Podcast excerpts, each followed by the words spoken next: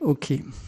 Äh, das ist für mich jedes Mal wieder eine kleine Herausforderung, äh, mich immer wieder zu sammeln, weil es gibt so viel Technik zu checken und äh, sich dann gleichzeitig auf den Dharma zu fokussieren. Also ich bitte um eure Nachsicht. Vielleicht zur Einleitung noch einmal, es sind immer wieder Leute dabei, die noch nie dabei waren oder nicht regelmäßig, einfach eine kurze Zusammenfassung, wo wir stehen beim Dharma-Studium. Wir äh, studieren ja Kobuns Gespräche über das Herzsutra. Und äh, es ist heute schon der fünfte Abend. Wir haben am ersten Abend haben wir einfach eine Einführung gemacht. Wir haben uns ein bisschen kennengelernt. Äh, wir haben das Einführungskapitel gelesen. Dann am zweiten Abend ging es ums Rezitieren, wo Kobun uns ein bisschen was erzählt hat über die Kunst des Rezitierens. Dann der dritte und der vierte Abend äh, war dem Kapitel erste Zeilen gewidmet. Und äh, wir haben da schon gemerkt, wir können den Kobun-Text nicht einfach so lesen, sondern damit sich das erschließt, müssen wir dann oft mal innehalten, noch ein bisschen Wissen nachliefern, äh, Fakten, Zusammenhänge. Und ich würde euch jetzt ermutigen, dass wir wieder so weitermachen. Äh, wir sind jetzt am Kapitel Form unterscheidet sich nicht von Lehre auf Seite 23. Und hier geht es jetzt wirklich, jetzt kommen wir zum Herz vom Herzsutra. Äh, also vielleicht noch einmal kurz diese, diesen Anfang. Bodhisattva Avalokiteshvara in der Übung der tiefen transzendenten Weisheit erkannte, dass alle fünf Skandhas leer sind und überwand so alles Leiden. Also hier sind wir jetzt zum ersten Mal schon mit diesem Begriff der fünf Skandhas konfrontiert. Und die fünf Skandhas äh, werden interessanterweise eigentlich gar nicht so oft erklärt und unterrichtet, obwohl das ein Schlüsselbegriff ist. Und äh, ich würde vorschlagen, dass wir uns zuerst einmal ganz kurz noch, bevor wir mit Lesen beginnen, oder? Also Form ist nichts anderes als Lehre, Lehre nichts anderes als Form. Ähm, wir sind alle jetzt wahrscheinlich schon ganz gespannt, in dieses Kapitel einzusteigen. Aber damit sich das erschließt, müssen wir uns kurz nochmal äh, die fünf Skandhas äh, anschauen. Und hier stoßen wir schon auf ein erstes Problem, dass äh, diese Begriffe, die kommen ja ursprünglich aus dem Sanskrit, wurden dann ins Chinesische, ins Japanische, ins Englische, ins Deutsche übersetzt und die Folge ist, dass diese Begriffe nicht immer einheitlich verwendet werden. Äh, wir rezitieren zum Beispiel Form, äh, Gefühle oder Empfindungen, Wahrnehmung, Wollen und unterscheidendes Denken. Das ist eine Möglichkeit, diese fünf Skandhas zu übersetzen. Und äh, die Skandhas sind deshalb wichtig, weil sie uns ein sowas wie ein Werkzeugkoffer liefern für unsere spirituelle Reise. Also alles, was wir brauchen auf unserem spirituellen Weg, das wird uns eigentlich zur Hand gegeben mit diesen fünf Skandhas. Äh, Red Pine erklärt oder hat eine Vermutung, äh, wenn man sich die ganz frühen Texte anschaut äh, im Buddhismus, so die, die Grundlagentexte, wo erklärt wird, wie Meditation funktioniert, wie das Anapanasati Sutta oder Satipatthana Sutta. Äh, dort, sind, dort ist von vier Verankerungen die Rede. Äh, man beginnt bei der Meditation mit der Verankerung äh, im Atem und Körper. Das ist die erste Verankerung. Dann geht es weiter zu den Gefühlen, dann zu den Gedanken, und dann zu den Geistesobjekten oder Dharmas. Und äh, Red Pine vermutet, dass das die Vorstufe zu den fünf Skandhas war. Äh, ich habe euch extra äh, noch ein Papier gemailt, damit es nicht so unübersichtlich wird. Äh, jetzt merke ich gerade, dass ich das äh, nicht an unsere Sangha gemailt habe. Äh, es, das geht an alle, die sich eingetragen haben zum Dharma-Studium. Äh, aber ich liefere es euch noch nach, jetzt im Zendo. Also wenn ihr dieses Blatt hernehmt, dann seht ihr das, äh, äh, oder man unterscheidet ein, ein, Lebewesen, kann man praktisch in zwei Teile unterscheiden, in die physischen und in die geistigen, geistig-mentalen Bestandteile.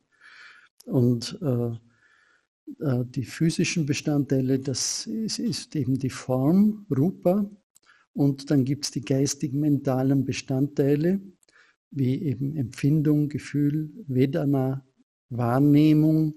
Äh, ich habe auch Mönche gefunden, die das mit Erinnerung übersetzen. Äh, da geht es sehr stark um das Benennen von etwas.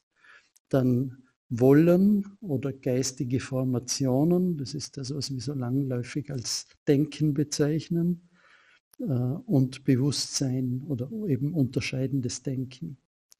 Und äh, das ist so praktisch schon mal diese Matrix, äh, die uns hilft, uns selbst besser zu erforschen und auch alle Phänomene, alles, was existiert, zu untersuchen. Ähm, das ist eine ungewohnte Form, auf etwas zu schauen. Äh, aber es ist ganz wichtig, das ist eben ein Schlüsselbegriff, im Herzsutra wird es erklärt, Avalokiteshvara, in der Übung der tiefen transzendenten Weisheit, erkannte, dass diese fünf Skandhas leer sind und überwand so alles Leiden. Also das ist eigentlich der Schlüssel. Über diese, über diese Erkenntnis äh, äh, hat Avalokiteshvara das Leiden überwunden.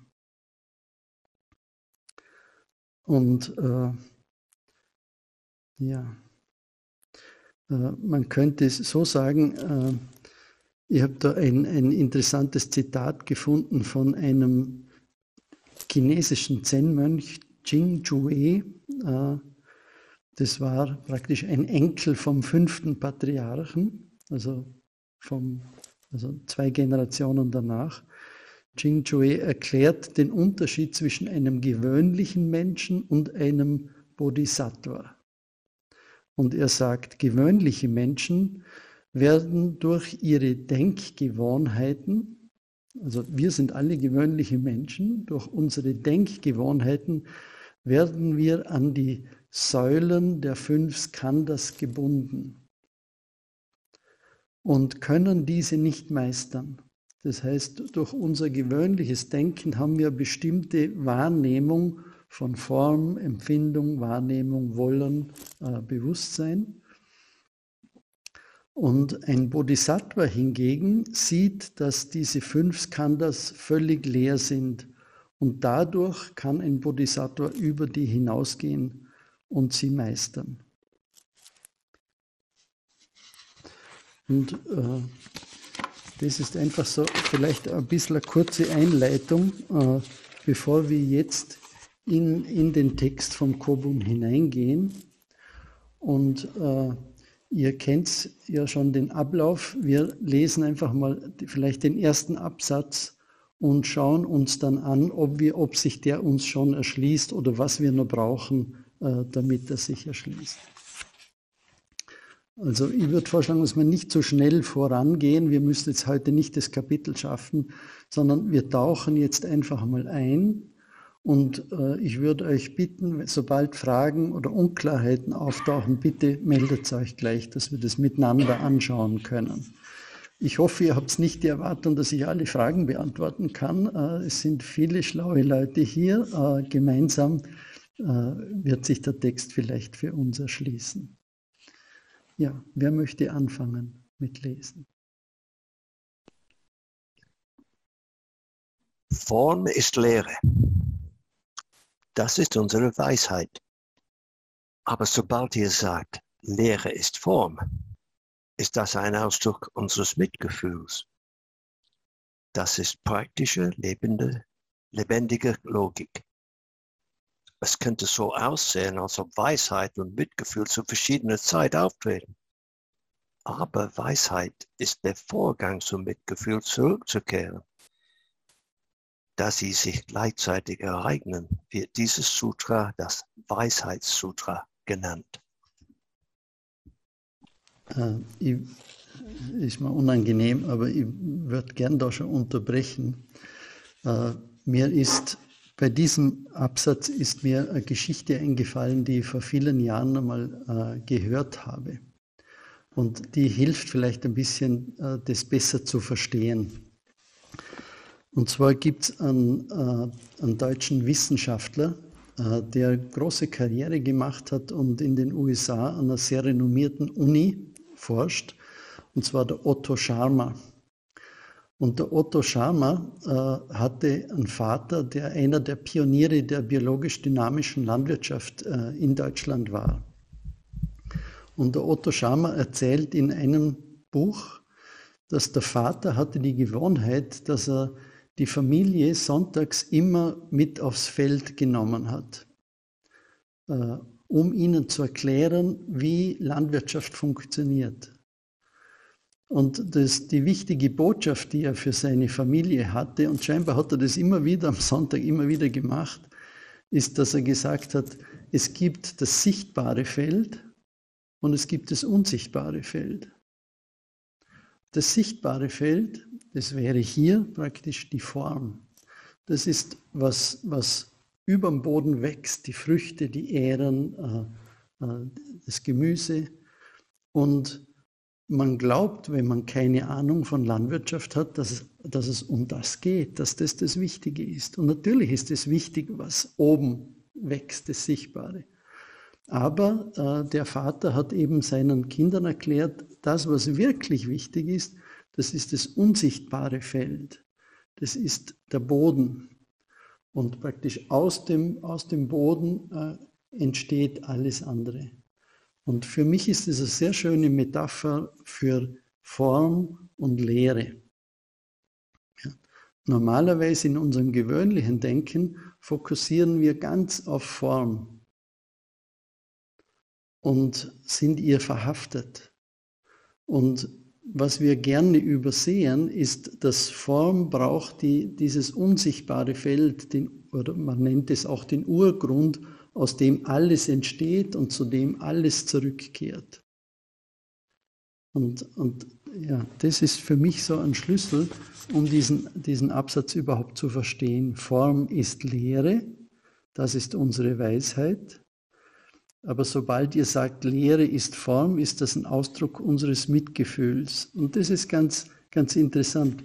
Für ihn ist praktisch die Weisheit ist der Urgrund und das Mitgefühl ist, wie sich Weisheit manifestiert, wie das sichtbar wird. Und das ist nicht getrennt voneinander. Ja?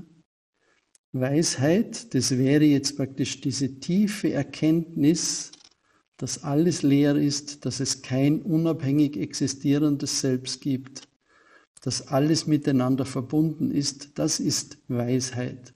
Aber die Weisheit braucht das Mitgefühl äh, in der Welt der Form, wo sich's manifestiert und ausdrückt. Und das Mitgefühl ist nicht losgelöst von der Weisheit, äh, sondern das Weiß, die, die, dieses Mitgefühl speist sich aus dieser Erkenntnis. Nein, wir sind nicht getrennt voneinander. Es gibt nichts, was getrennt von mir existiert, sondern das hängt zusammen und dann ist das Ganze natürliche Reaktion, äh, Mitgefühl zu entwickeln. Ist es so, also es ist eine Erklärung, äh, gibt es von eurer Seite eine andere Blickwinkel drauf oder Fragen oder Kommentare? Moment, ich schalte. Was ist hier das Mitgefühl eigentlich gemeint? Was ist mit Mitgefühl gemeint? Ja, das ist, äh, wenn das jetzt äh, wir diskutieren oder hier diskutierte Weisheit und Mitgefühl, das ist, äh, klingt für mich hier Weisheit, die sind im Dualismus, ne? Weisheit und Mitgefühl. Aber Weisheit, ja, ähm, äh, habe ich eher verstanden, aus Urgrund verstanden. Ne? Die Quelle von alles. Oder habe ich falsch verstanden von hier Weisheit? Sondern eher, eher Gegenteil von Gefühle oder was an, ja. Also das, was ich eigentlich vermeiden möchte, ist, dass ich dann immer alle Fragen beantworte. Also ich würde euch gerne einladen, dass ihr äh, auch antwortet, wenn ihr wollt. Aber vielleicht einfach so äh, erste Antwort, G, auf deine Frage. Wir sprechen hier, wenn wir von Weisheit sprechen, von Prajna Paramita. Und das ist Weisheit, die über Weisheit oder Wissen hinausgeht. Weisheit, die uns vom Leiden befreit, Weisheit, die ans andere Ufer führt. Und das wird so in aller Regel wird das beschrieben, äh, eben mit den, diesen äh, drei Kennzeichen, äh, zu wissen, dass, dass alles Leben mit Leiden behaftet ist, dass alles Leben ohne Selbst ist, dass alles Leben unbeständig ist und sich in einem ständigen Wandelprozess befindet und dass alles, was existiert, miteinander äh, aufs engste verbunden ist. So könnte man vielleicht äh, Weisheit beschreiben. Und Mitgefühl äh, äh ist einfach mitfühlendes Handeln, äh, sich um andere kümmern. Äh, Im, Im, Christentum spricht man, liebe den Nächsten wie dich selbst, dass wir, dass wir normalerweise in der Logik, in der wir uns als normal, Normalsterbliche befinden, ist ja oft so, dass wir von Verlangen und Ablehnung dominiert sind, dass es oft einen Konkurrenzkampf gibt äh, zwischen den Wesen, dass wir versuchen, unsere Schäfchen ins Trockene zu bringen. Äh, und das ist nicht Mitgefühl, sondern das ist Konkurrenz. Und, und mitfühlend leben heißt eben, sich zu bemühen, dass allen Wesen gut geht, dass, dass alle Wesen glücklich sein werden. Mhm. Das heißt, äh, kann man sagen, diese Weisheit manifestiert sich ja, mit Mitgefühl. Genau. Also das ist das, was, was Kobun hier schreibt, äh, dass die, vielleicht kommt es auch erst mal in einem weiteren Absatz, aber dass die praktisch, die beiden äh, treten immer zusammen auf. Äh, weil im, oder im Idealfall, weil eben die Weisheit automatisch eine mitfühlende Reaktion äh, mit sich bringt. Mhm. Es ist nicht, oder du, du könntest ja auch Mitgefühl einfach als ethisches Verhalten sehen. Äh, wir sollen nicht töten, nicht stehlen, nicht lügen, einfach um praktisch uns äh, gut zu verhalten anderen gegenüber. Aber das Interessante ist, wenn sich dieses Mitgefühl aus Weisheit speist, dann ist es nicht etwas, zu dem wir uns zwingen müssen, sondern das eine ganz natürliche Reaktion dann ist. Das ist ein großer Unterschied, oder wie sagt man da, ob ich Mitleid habe mit einem anderen Wesen, es tut mir leid und ich gebe ihm ein Almosen, oder ob ich mitfühle und weiß, dass wir verbunden sind und dass dein Wohlbefinden und mein Wohlbefinden, dass die nicht getrennt voneinander gesehen werden können. Na, aber dann aus dieser Logik sollte Mitgefühl eigentlich Vorgang von Weisheit. Warum hier ist umgekehrt beschrieben? Kannst du das noch einmal sagen? Ja, hier sagt er, der Weisheit ist der Vorgang zum Mitgefühl zurückzukehren. Aber Mitgefühl ist eigentlich äh,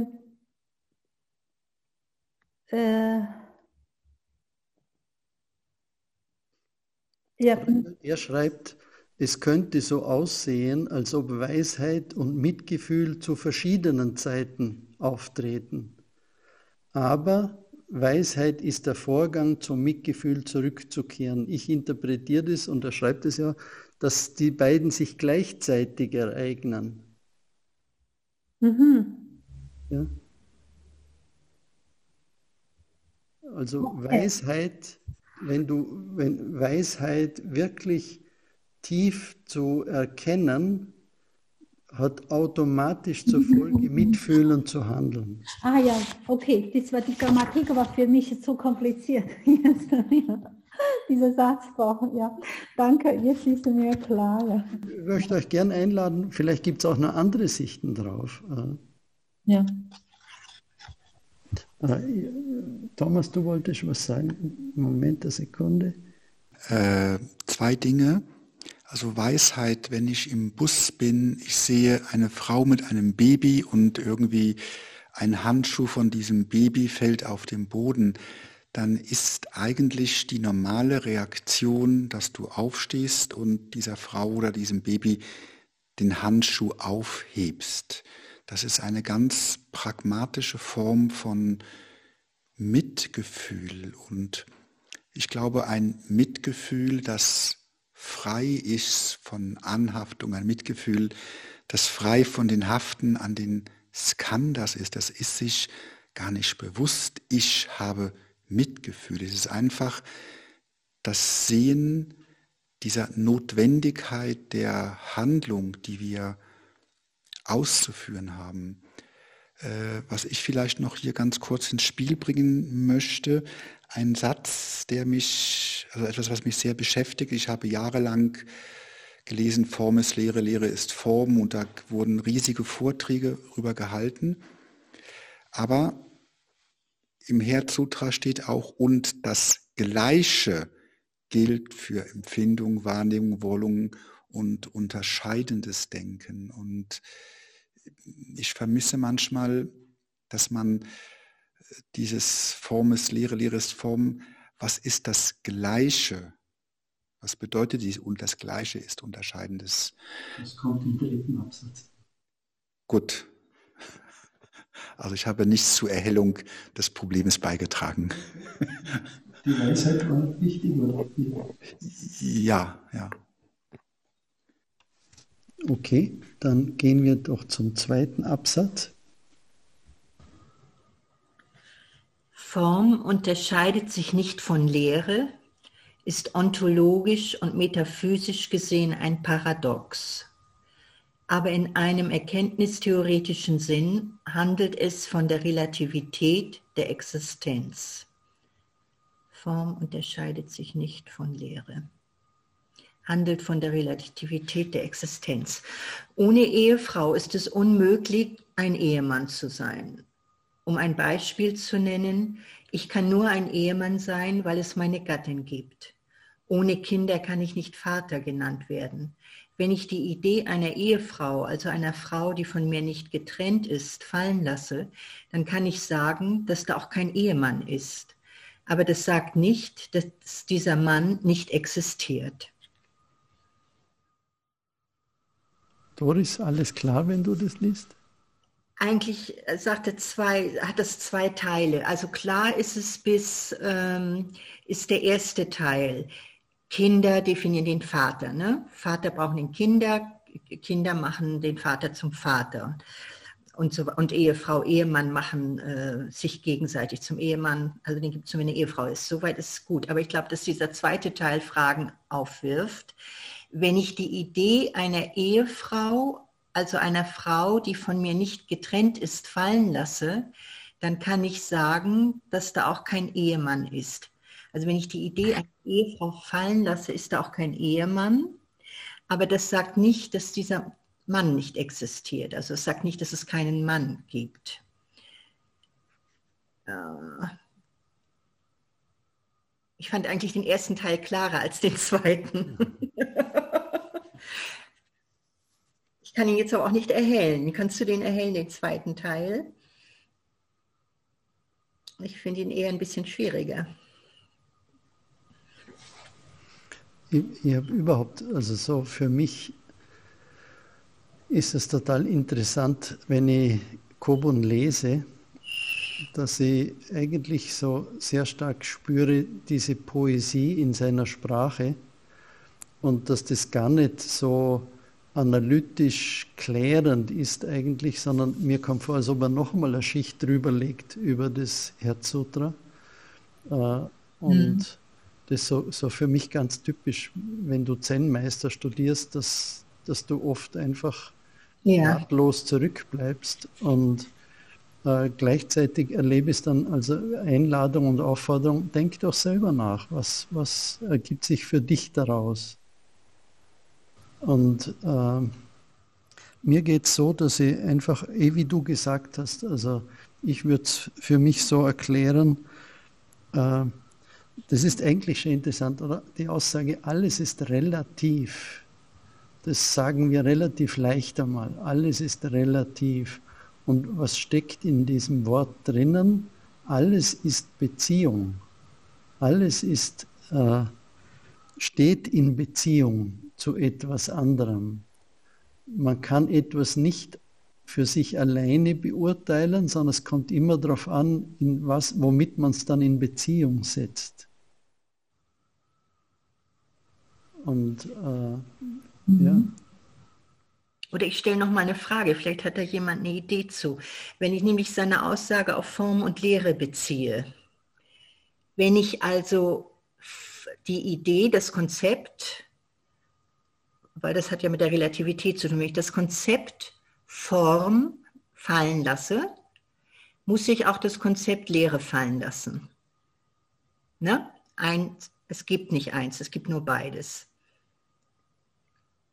Aber wie übersetze ich den Satz drauf? Das heißt das nicht, dass dieser Mann nicht existiert. Das hieße, dass nicht Form, dass Form doch existiert.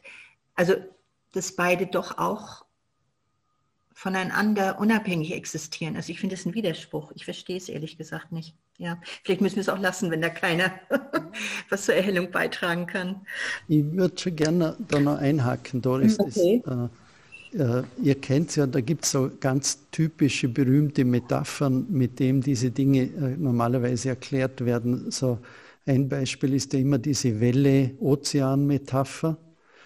Und äh, ich bin bei, also das Lotus Sutra handelt ja sehr stark von diesen, von diesen Widersprüchen. Und was ich gelernt habe, ist, sobald die Widersprüche auftauchen, da wird es wirklich interessant.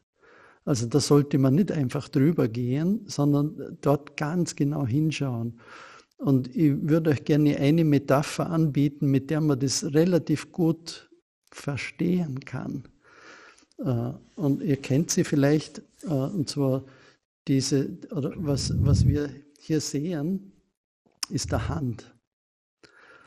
Beziehungsweise wir nennen das Hand. Und, und das ist ein Finger von der Hand. Und das ist unser gewöhnliches Denken. Da ist Form und äh, wir um uns verständigen zu können, geben wir dann der Form einen Namen. Und jetzt ist es plötzlich ist es ein Finger. Und in Wirklichkeit äh, scheint es ganz klar zu sein, aber wenn man genauer hinschaut und wenn man zum Beispiel fragt, wo fängt der Finger an, wo hört er auf, äh, und wir kommen darauf, der Finger existiert nicht für sich allein. Das ist so ein Trugschluss, der sich uns auftut, wenn wir einfach mit Begriffen arbeiten, dass wir glauben, es gibt einen Finger an sich. Und jetzt, jetzt kommen wir mitten in diese Paradoxien hinein. Das ist ein Finger, aber es ist auch kein Finger, weil er kann nicht ohne die ganze Hand existieren. Es ist also ein Finger und es ist kein Finger, es ist sowohl ein Finger als auch kein Finger. Es ist weder ein Finger noch kein Finger. Das müsst ihr euch einmal auf der Zunge zergehen lassen. Das, das ist wirklich wert, da einmal auf dem Kissen über das ein bisschen nachzudenken, weil dann ist es plötzlich, werden diese Paradoxien völlig, völlig logisch und nachvollziehbar. Ja? Wir sprechen zum Beispiel, ein schönes Beispiel ist auch, äh, zum Beispiel, ein, ich habe ein Herz. Und wenn wir das jetzt einfach dieses Organ so benennen, dann, dann könnte man den Eindruck gewinnen, es gibt ein Herz an sich. Aber das stimmt nicht. Das Herz kann immer nur im Zusammenhang mit dem ganzen Organismus existieren. Herz ist nur ein Name, dem wir diesem Organ geben. Und es hat auch einen Sinn, das ist gut, weil wir jetzt können wir das Herz erforschen und wie das alles zusammenhängt.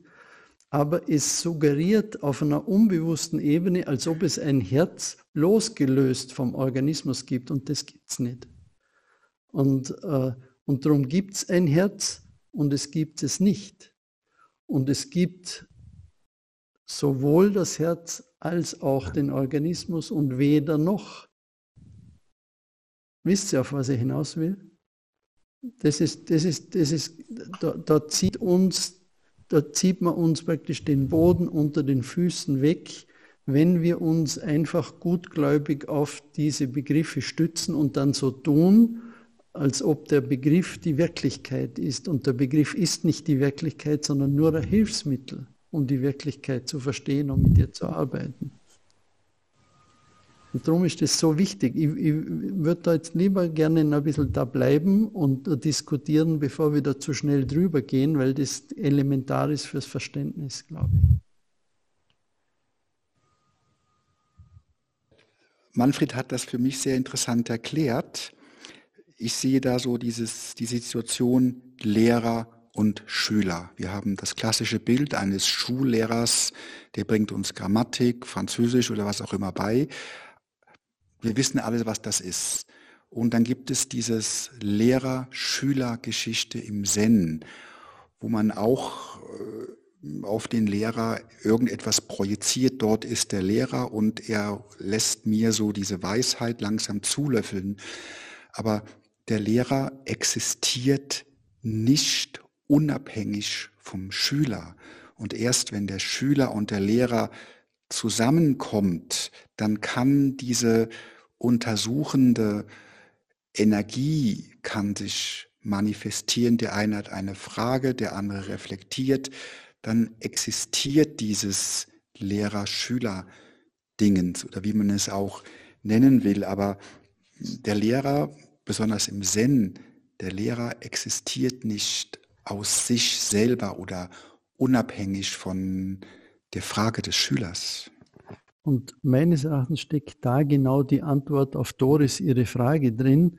Aber das sagt nicht, dass dieser Mann nicht existiert, oder? Also auch wenn Lehrer und Schüler sich nicht manifestieren, gibt es natürlich die Personen, Schüler, Lehrer. Äh. Ja, ich, ich habe das auch so verstanden, dass wie, wenn man eben diese, es geht ja nur um die Idee, die Idee einer Ehefrau und die Idee eines Ehemannes. Und wenn man die Idee davon weglässt, dann ist der Mann immer noch da. Das ist wie wenn der Finger die Idee wäre und die Hand ist der Mann oder so. Also so stelle ich es mir jetzt vor irgendwie. Aber einfach so das Konstrukt, das man hat von etwas, sobald das wegfällt, fällt so das Konstrukt weg, aber das Phänomen ist immer noch da. So, das Ich dazu, es gibt auch ähm, von Kierkegaard, was er, dass er gesagt hat, einmal, wenn ihr mich, äh, wenn ihr mich benennt, negiert ihr mich. Und dann fragt, sagt er weiter, warum? Weil ihr alles andere, was ich sein könnte, negiert. Also das ist jetzt von der anderen Sichtweise her betrachtet, weil wenn der Ehemann nicht mehr Ehemann ist, die Frau nicht mehr einfach als Ehefrau bezeichnet wird, dann können beide viel mehr sein als Ehemann und Ehefrau. Das ist auch eine Sichtweise. Ja, Johann, ich möchte da auch gerne anknüpfen. Ich wollte was Ähnliches sagen.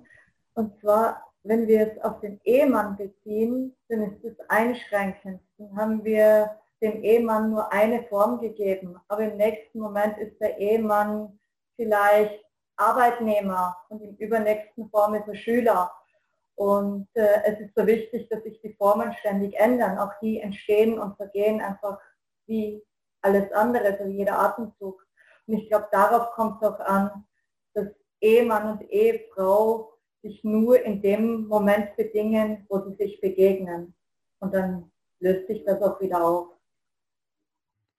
Ja, und ich denke mir, das ist so die Herausforderung, vor der wir stehen, äh, dass, dass diese Konventionen, diese Bezeichnungen, diese Ideen, diese Begriffe unglaublich praktisch sind, notwendig im täglichen Leben und gleichzeitig bergen sie immer eine Gefahr, dass wir uns eben auf das reduzieren, dass wir uns an dem festhalten und uns dadurch äh, um, um einen Spielraum bringen, um, um Lebendigkeit. Ja. Vielleicht machen wir mal weiter mit dem nächsten Absatz.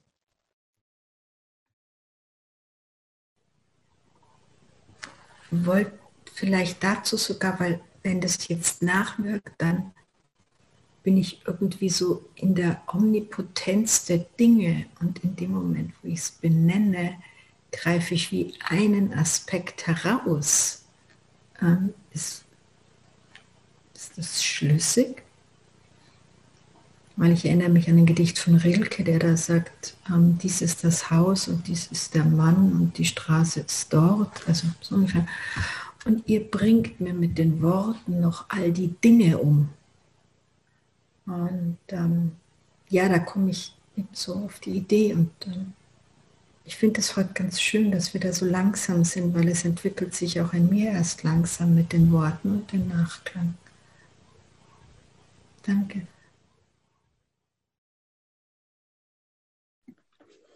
Also dann lese ich mal weiter. Manfred.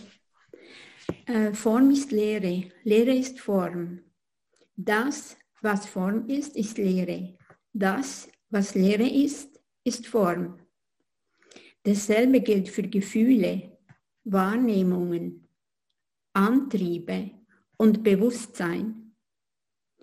In der sehr analytischen Darstellungsweise wird in diesem Sutra aufgezählt Form und Lehre, Gefühl und Lehre, Wahrnehmungen und Lehre, Antriebe und Lehre, Bewusstsein.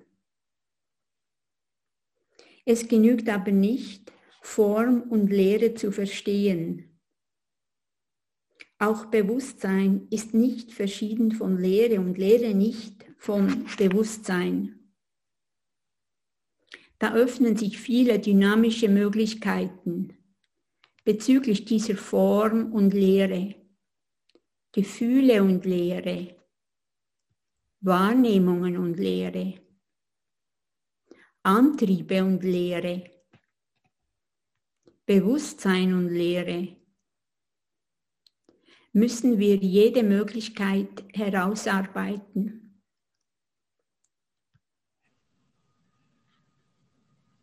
Vielleicht nochmal bezüglich dieser Form und Lehre müssen wir jede Möglichkeit herausarbeiten. Ja, da würden, unterbrechen wir da auch nochmal, Manfred. Weil Thomas hatte das eben ja angesprochen, ne? was es eigentlich heißt, wenn da steht, dasselbe gilt für Gefühle, Wahrnehmung, Antriebe und Bewusstsein. Und ich habe wirklich jahrelang, erst nach Jahren, habe ich mir mal übersetzt, was das heißt. Also man liest, das ist wirklich etwas, wo man drüber liest. War das gut, dass Thomas davon auch schon mal eingehakt hatte. Das heißt, die ganzen Sätze, die stehen, über Form und Lehre sind auch gültig für Gefühle und Lehre. Das heißt, wenn man das nämlich ausspricht, heißt es, Gefühle ist Lehre, Lehre ist Gefühle. Gefühle ist nichts anderes als Lehre. Lehre ist nichts anderes als Gefühl. Also man müsste dann alles, was über Form steht, was über Form und Lehre steht, und das macht er hier auch noch nicht ganz. Er sagt immer nur Lehre und Wahrnehmung und Antriebe und Lehre. Äh, also nochmal, alles, wie es im Herzsutra steht, müsste man denn diese anderen Skandas einsetzen. Und dann dachte ich, wow, wieso? Ich dachte, wie Thomas auch sagt, man hört immer nur Form ist Lehre, Lehre ist Form. Wieder wie so ein Etikett, ne? wie so ein Label. Ähm, und dabei gilt es für alle fünf Skandas. Auch Bewusstsein ist Lehre und Lehre ist Bewusstsein. Bewusstsein ist nichts anderes als Lehre. Lehre ist nichts anderes als Bewusstsein. Und auf einmal taten sich nochmal was ganz anderes auf, wenn man das wirklich alles ausspricht. Okay, danke, das wollte ich nur nochmal hervorheben. Super, danke Doris. Ich würde vorschlagen, bevor wir jetzt das durchdeklinieren, dass wir uns eine Frage stellen. Und zwar, was heißt das für mein Leben, wenn Form leer ist? Wenn Leere Form ist. Was heißt das für mein Leben? Jetzt mal unabhängig von der Philosophie, äh, sondern einfach, was hat es für Konsequenzen für mein Leben, für dein Leben?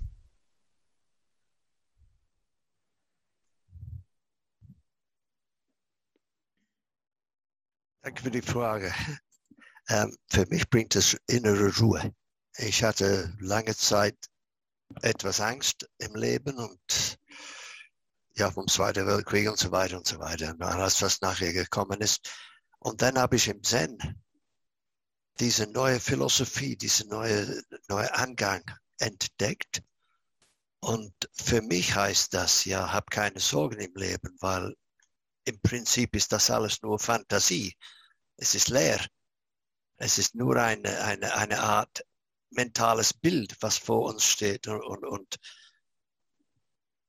wenn ich das immer vor mir habe, oder ich werde daran erinnern, durch, durch einen Abend wie heute, dann, dann habe ich weniger Angst vor dem Tod. In, fact, in der Tat keine Angst vor dem Tod. Danke. Und äh, noch ein eine formeller Punkt auf der vierte, fünfte, one, three, four, sechste Zeile dort in, in diesem ersten Paragraph. Es, es, fehlen, es fehlen zwei Worte. Es heißt Antrieb und Lehre und dann kommt Bewusstsein. Und da fehlen, im Englischen stehen die dort, aber, aber hier nicht. Es heißt, es sollte heißen Bewusstsein und Lehre. Ja? Ja? Einverstanden. Danke, danke, Brian. Okay, danke auch. Ich würde gerne noch zwei, drei Leute einladen, diese Frage zu beantworten. Was heißt das für dein Leben, wenn Form leer ist? Mir hat das gut gefallen, was Brian gesagt hat, diese Geborgenheit im Leben, die einem das gibt. Und ganz pragmatisch, was mir das auch gibt, also diese Erkenntnis, dass meine Wahrheit, meine mit dem Ego gesehene Wahrheit immer nur relativ ist und niemals absolut. Ähm, das macht mich wesentlich toleranter im Umgang mit anderen, denn ich kann auch anderen ihre relative Wahrheit zugestehen, die vielleicht mit meiner relativen Sicht und Wahrheit nicht immer übereinstimmt das macht das Leben dann auch entspannter in Summe. Und eben das, das Gute, das eigentliche Verständnis kommt erst, wenn man zum Beispiel in der Praxis diese absolute Wahrheit jenseits dieser relativen Wahrheit, die hier mit Ehemann und Ehefrau und so Beispiel gegeben ist, berühren kann, wenn man das erfährt und sei es nur für ganz, ganz leicht entlang streift. Und äh, dass man weiß, dass das wahr ist, ohne diese Ego-Prägung, dass es diese Wahrheit gibt jenseits davon. Das, das gibt einem dann diese Geborgenheit. Ja. Ähm, für mich, das verbinde ich gerne diesen Satz damit, die, ähm, die, diese, alle fünf dieser Skandals, ne, das ist auch Fahrzeug. Ne? Und deshalb für mich alle, egal ob sie Leiden haben oder Freude haben, das ist ein Fahrzeug, äh, Fahrzeug äh, zur Freiheit oder zur Lehre, ne? zu dieser Erleuchtung. Oder egal was ich spür, spüre, Wahrnehmung, die kann schlechte Wahrnehmung wie Schmerzen. Ne? Ich habe Schmerzenpatienten, ne? die schmerzen, aber die kann auch äh, ja, zu Freiheit geführt werden durch Schmerzen. Oder jemand hat eine Krise im Leben, aber die Krise ist auch äh, verbunden mit Freiheit. Es kann mich dorthin führen. Ne? Das hilft gerade besonders bei Leuten, die in schwierigen Situationen äh, was leiden haben, die gibt Hoffnung, weil alle fühlen, äh, könnte zu ne, äh, Freiheit, zur Erleuchtung führen. Ne? So, danke.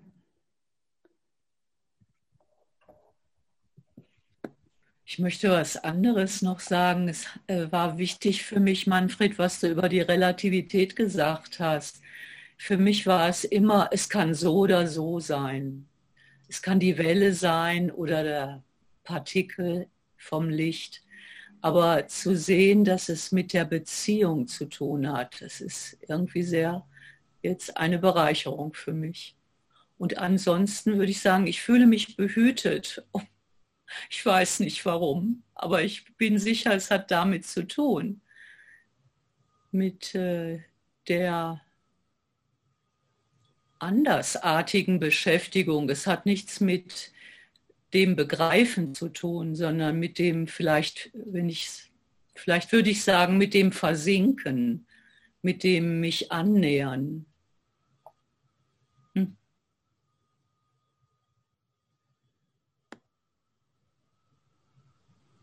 Wenn ich denke, Form ist Lehre, stelle ich mir manchmal vor, dass Form nicht etwas Festes ist, wenn ich zum Beispiel an einen Ton denke, an einen Klang,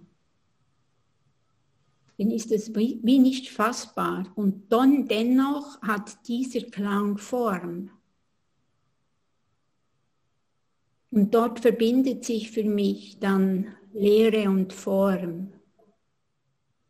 Weil ich kann nicht sagen, der Ton ist leer, aber ich kann eigentlich auch nicht sagen, der Ton ist Form.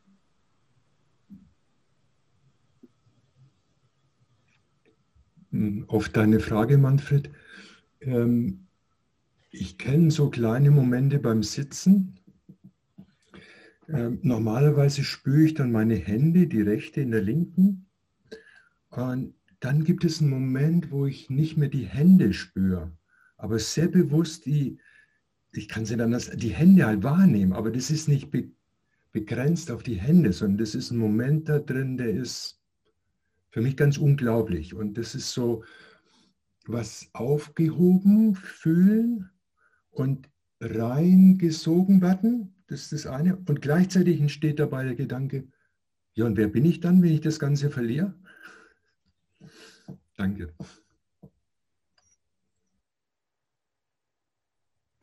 Ähm, ich, ich muss irgendwie an Ton, nicht an den Klangton, aber ähm, Materialton, Tongefäße denken. Ähm, ja, Tongefäße, die leer sind, weil das finde ich etwas so Schönes, weil das ist eigentlich etwas Nutzloses, aber doch irgendwie gibt dann die, die Form oder die Form des Kruges oder des, des Topfes gibt wie ein Zuhause für eine Lehre. Und irgendwie sieht man ja den Krug und er ist vielleicht schön oder nicht oder und man denkt, ah ja, der ist so da im Raum und er hat seine Bedeutung, auch wenn er leer ist. Und irgendwie, weil ich ja, für mich ist es ein Bemühen, ein, ein konstantes Bemühen, mich um die Lehre zu kümmern. Ich, oder um die Lehre kennenzulernen. Und vielleicht denke ich darum an diese Tontöpfe, die Lehre halten können. So. Und ich habe mir manchmal auch so visuell versucht vorzustellen, wenn man, wenn man den Inhalt von einem Tontopf ja umleert oder was, wenn man etwas Erde reinfüllen würde und die Erde rausnimmt, dann ist ja eigentlich auch der Inhalt, passt sich der Form an. Also ich finde dieses Spiel noch spannend. Ist, ja, so. Also ich finde das sehr interessant, was gesagt wird, weil ich habe extreme Mühe mit dem Ausdruck Leere. Ich meine, ich habe einen Topf vor mir, der ist mit Wasser gefüllt. Okay, dann ist er nicht leer dann leere ich ihn aus und dann ist er leer. Aber äh, der Topf ist immer noch Form. Und ähm, Prajna, Paramita ist ja Weisheit jenseits von Weisheit. Und ich frage mich, kann man das überhaupt beschreiben? Oder wird das hier als Leerheit beschrieben? Oder wie ist das zu verstehen? Also, wenn wir sagen, wir gehen in die Lehre, ich muss da immer ein bisschen lachen. Also ist dann, dann alles in mir leer, ich bin einfach die Form und die ist leer. Oder wie soll ich das verstehen? Also ich habe jetzt ein bisschen zugehört und es klingt alles sehr interessant, aber kann man das überhaupt erklären, was wir hier lesen, oder muss man das erleben? Ist das eine Erkenntnis? Kann man das überhaupt über den Intellekt erreichen, was wir hier besprechen? Und ja, bin gespannt. Naja, wir könnten vielleicht damit anfangen, dass wir schon mal uns annähern, dass wir definieren, was Lehre im Buddhismus ist. Und das ist nicht der leere Topf. also Leerheit im Buddhismus, ich fange mal an, man muss, kann mehr dazu sagen, aber eine Definition ist, dass es kein inhärentes, also von Natur, äh, kein angeborenes, selbstständiges, unabhängiges, getrenntes Ich gibt, weder bei Menschen noch bei Dingen, Phänomenen. Und wenn Manfred fragt, eben, das ist eine große Definition, das ist ein ziemlich großes Ding. Und wenn Manfred dann fragt, wie hilft das eigentlich, im, kann das im Alltag helfen, dann, ja, und ich glaube auch nicht, Werner, auf deine Frage, dass man in die Lehre gehen kann, aber was ich kann, ist, ich kann mich an die Lehre erinnern. Ich kann mich daran erinnern, zum Beispiel, wenn ich eng werde oder hart werde, Doris, wenn ich mir dann selbst zuhöre, Doris, du bist zu eng, denk dran. Nix ist fix, kein Kern. wieder weich werden, alles ist verbunden. Und dann wird es wieder zu einem Tanz und zu einem Fließen. Und das äh, brauche ich wirklich also zu, immer dann, wenn ich eng werde. Ich brauche es dann, wenn ich Angst bekomme und denke, ich muss politisch mehr tun. Nein, Doris, Dinge tun auch ähm, äh, können sich auch selber helfen und äh, die haben alle selber einen äh, Selbstheilungsprozess und so weiter. Also dieses sich erinnern, dass alles miteinander verbunden ist, wie wir vorhin sagten, dass der Ehemann, als Rose sagte, das war sehr schön mit dem, äh, dass der Mann mehr ist, wenn er nicht nur Ehemann ist, weil ja jeder von uns alles ist. Und, und so gehen wir ja nicht durch den Alltag, nicht, dass wir immer uns daran erinnern, dass wir alles sind dass wir Weite sind und Liebe sind und Mitgefühl sind und dass wir alles andere sind. Nur nicht der Ehemann und die Ehefrau und auch nicht Mann und Frau. Es muss, Mann und Frau sind ja auch Konzepte. ist dasselbe Konzept. Ja, also ich glaube nicht, dass man in die Lehre gehen kann, aber wir können uns an die Lehre, dass eben nichts, wie man, sagt, was ist der Finger, was ist Holz? Holz ist Sonne und Wasser und Mineralien und Baum und Holz ist alles alles, was uns umgibt, ist, besteht aus allem anderen. Und wenn ich so durchs Leben gehe, macht es das total weit und offen. Danke Doris. Also, danke Doris. Heißt das also, wenn ich alle Konzepte über Bord werfe und mich als Ganzes, also als äh, Teil von einem Ganzen sehe, dann ist das Leere? Sowohl als auch. Wir sind Teil vom Ganzen und wir sind das Ganze. Genau wie jede Zelle im Körper schon alles beinhaltet. Ich muss ein bisschen auf die Uhr schauen. Dürft, dürft ihr auch noch was anbieten? Äh, äh,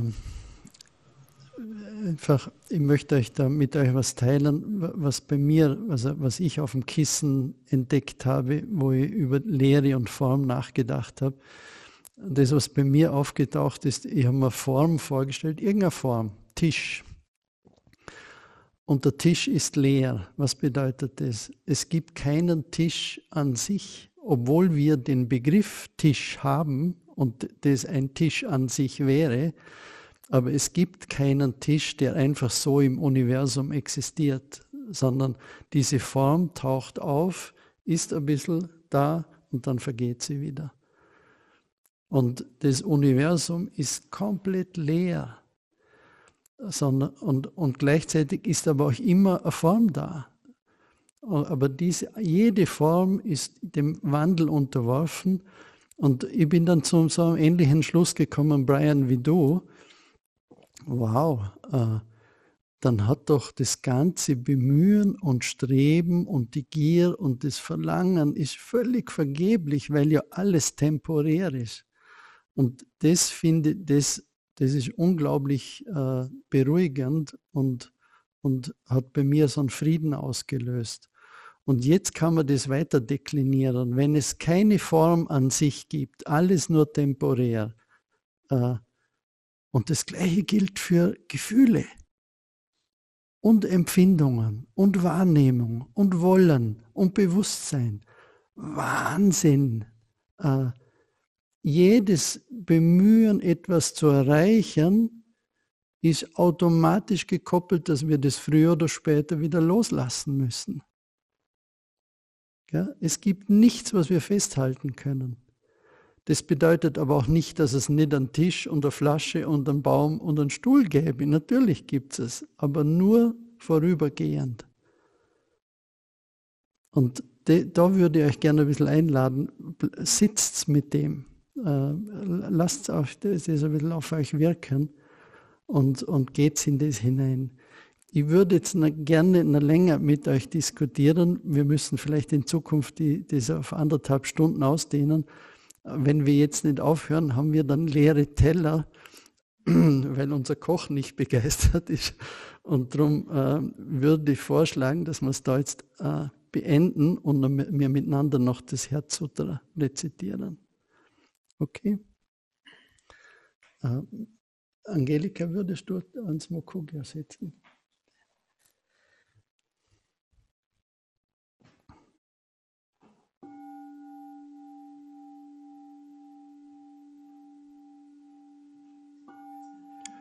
Äh, wie, das wäre so.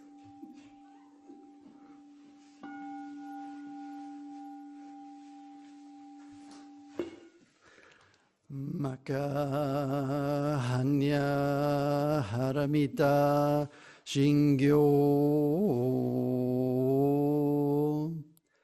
Kanji Saibo Zatsugyo Jin Hanya Haramita Chisho Kengo Onkai Kuro Isai Kuyakushari 知識不意空空不意識識即性空空即性識重創業式薬分与性シャリシセ処法空造不上不滅不空不上不創不現税国空も色も重創しきも現にびぜしんに無色証拠未俗法も限界ないし無意識界も無やこも無じんないしもろしやこもろし人も故障滅度もしやこも得意無所どこぼタさった違反やミらみたンモもゲモもゲコこもおこふおんりいさいてん Mozo Kugione Hansan Se Shobutsu E Hanya Haramita Kotokuano Kutara Samyaku Sambora Koshi Hanya Haramita Sedai Jinju Sedai Myoshu Zemu Joshu. Todo shu no jo isai ku jinjitsu fukoku setsu hanya hara mita shu soku setsu shu vatsu gyate gyate hara gyate hara so gyate bochi sovaka hanya shingyo. Herzlichen Dank fürs Dabeisein. Ich wünsche euch einen schönen Abend und eine gute Woche. Bis zum nächsten Mal.